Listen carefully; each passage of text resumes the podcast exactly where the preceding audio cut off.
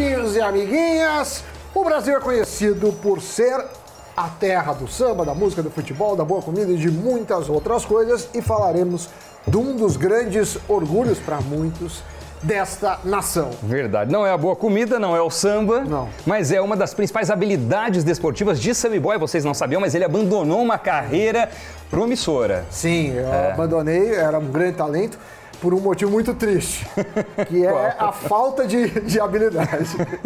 Olha só. Se não fosse a falta de habilidade É. e a falta de dom, eu teria sido um grande jogador de futebol.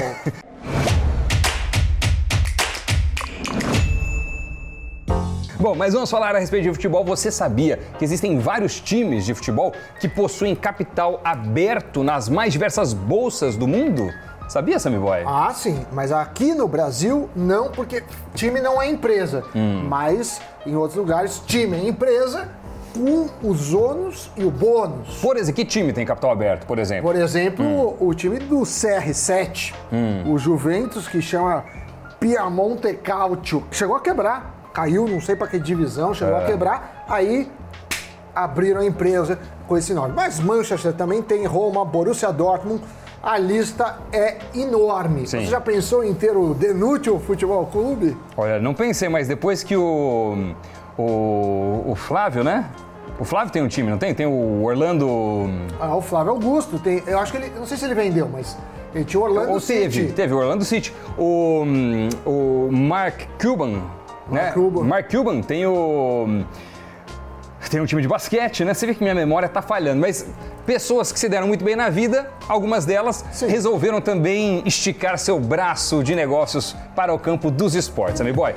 Ó, o, o Mark Cuban, segundo o Google, é dono do Dallas Mavericks. É, do Dallas, é isso aí, exatamente. Mas, Sammy Boy, agora também alguns times brasileiros podem entrar para essa lista que você citou, dos times com capital aberto? Estão criando um negócio que chama SAF, Sociedade Anônima do Futebol, que é uma nova forma de um time se transformar em empresa. É. Com inspiração nas SADs espanholas e portuguesas, os clubes brasileiros agora podem ser comprados e vendidos, listados em bolsa ou terem donos. E o primeiro indivíduo a comprar um time grande no Brasil não é um sheik árabe ou um oligarca russo, é um fenômeno, Sammy Boy. Ronaldo, ninguém menos do que o nosso pentacampeão, foi anunciado como acionista majoritário do Cruzeiro, time que o revelou para o mundo. Ele irá cuidar do futebol do clube, que está tomado por uma dívida na casa de um bilhão de reais. Para comprar 90% das ações, ele pagará 400 milhões nos próximos cinco anos, desembolsando agora à vista 80 milhões. Mas afinal de contas, este valor a respeito do qual a gente está falando, da compra do Cruzeiro, é um valor alto demais ou baixo demais?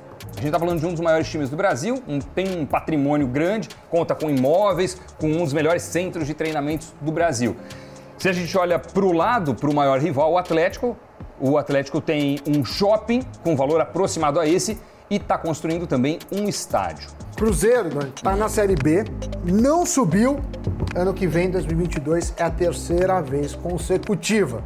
Algo que nunca tinha acontecido com um dos grandes eh, brasileiros. Isso, obviamente, atrapalha, já que fica dando ilimitado seu potencial de receitas, por exemplo, Certo. cota de televisão. Agora, com o ânimo de Ronaldo, investimentos consideráveis para a segunda divisão são esperados e a volta da torcida. Então a gente pode dizer que 2022 você que é cruzeirense, eu acredito que dessa vez vai. Agora vai. Bom, mas com isso as chances do valuation do clube celeste subir são grandes. Talvez ano que vem o Ronaldo possa vender um pedaço do clube ou usar instrumentos de mercado como debentures para levantar dinheiro. Isso está autorizado com essa nova lei. É, o surgimento dessas SAFs, SAFs, aumenta a possibilidade de investimentos ligados ao mundo do futebol. Além das debêntures, clubes empresa podem lançar fundos específicos de investimento e até realizar a abertura de capital na bolsa. Será que a gente vai ver o Cruz 11 ou o Cruz 4 na B3 com transmissão do Invest News e embaixadinhas de Doni Denútil? olha, eu só sei que o sigilo da operação foi significativo. Ninguém da diretoria cruzeirense sabia há pouco mais de uma semana a identidade de quem iria comprar o time, pelo menos publicamente. Muito menos que se tratava de um ex-jogador. O próprio presidente da Raposa, o Sérgio Santos Rodrigues, foi informado da negociação, segundo as informações, poucos dias antes do acordo ser concretizado. É, o Ronaldo quer mudar a cara do Cruzeiro e, obviamente, o futebol do Cruzeiro e, se tudo é certo, o panorama do futebol no Brasil. Ele pretende implementar uma gestão profissional ao Clube Mineiro, que virou caso de polícia nos últimos anos. O Cruzeiro não é a primeira experiência de Ronaldo. Ele já teve o Fort Lauderdale Strikers, que infelizmente faliu, e ainda é dono do Real Valladolid, da Espanha, que caiu para a segunda divisão desde que foi comprado pelo ex-jogador. Bom, a ideia dele, que foi um fenômeno em campo e agora parte para os negócios, vamos ver se ele também se torna um fenômeno nessa arena, é trazer pessoas em que confia e que possam ajudar na melhoria do Clube Mineiro. A mídia fala no ex-presidente do Corinthians, o André Sanches, e no ex-jogador Paulo André. É, Paulo André é um cara que tem se dedicado aí bastante à gestão profissional, é um cara que gosta de números, né? Uhum. E você tem o pessoal mais old school, que é mais o boleiro, e agora vem esse pessoal que às vezes é boleiro ou ex-boleiro, mas também tem uma formação é, específica para isso. O projeto de Ronaldo, como eu estava falando, é fazer o Cruzeiro voltar à divisão de elite do futebol em 2023, Sim. ou seja, primeira divisão. E, obviamente, se conseguir isso, vai ter um, uma receita muito maior. É, e por que não podermos pensar num IPO?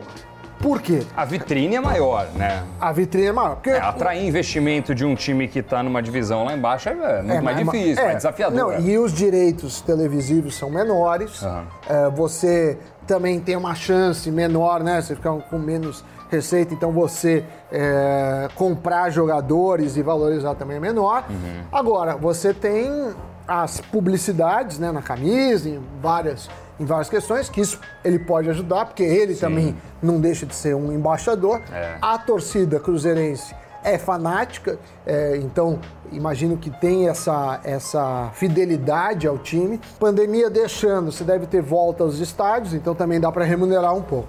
Agora, gosto muito dessa ideia, porque hoje clube mal gerido às vezes fica com uma dívida gigantesca uhum. e fica por isso mesmo, porque o clube não quebra e muitas vezes vai lá o, o governo e incentiva com dinheiro. Então, gosto. Você investiria num time de futebol, no Manchester City, por exemplo?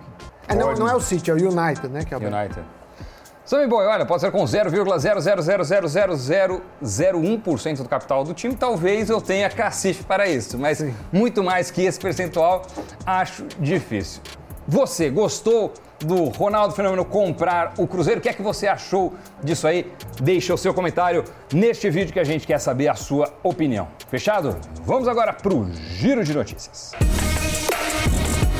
Cientistas descobriram um embrião de dinossauro perfeitamente preservado que estava pronto para sair do ovo há pelo menos 66 milhões de anos. O fóssil foi encontrado em Guizhou, no sul da China, e pertence a um dinossauro terópode. O bebê dinossauro estava com a cabeça posicionada debaixo do corpo, os pés dos dois lados e as costas encurvadas, uma postura que não tinha sido observada antes em dinossauros, mas que é similar a das aves modernas. E não é que 2022 terá apenas um feriado prolongado? Será o da Paixão de Cristo, no dia 15 de abril, que tradicionalmente cai em uma sexta-feira. A portaria do Ministério da Economia, que estabelece os dias de descanso, foi publicada no Diário Oficial.